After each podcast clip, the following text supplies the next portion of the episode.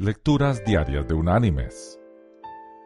La lectura de este día es tomada de la carta enviada por el apóstol Pablo a la iglesia en Roma. Allí en el capítulo 12 vamos a leer el versículo 18, que dice, Si es posible, en cuanto de vosotros dependa, estad en paz con todos los hombres. Y la reflexión de este día se llama Vive en paz. Isaac vivió entre los filisteos, los cuales demostraron ser vecinos intratables. Él se había vuelto tan poderoso y rico que ellos le temían y le pidieron que se fuera de su territorio. Puesto que era mucho más poderoso que ellos, Isaac pudo haber rehusado. Sin embargo, accedió y se mudó a un valle cercano, a donde su padre Abraham había cavado unos pozos años antes.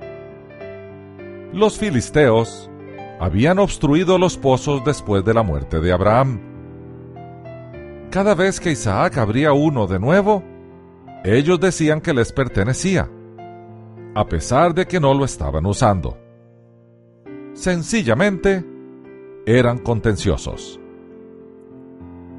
Pero Isaac prosiguió avanzando hasta que entró en una zona donde los filisteos no protestaron por su derecho al agua.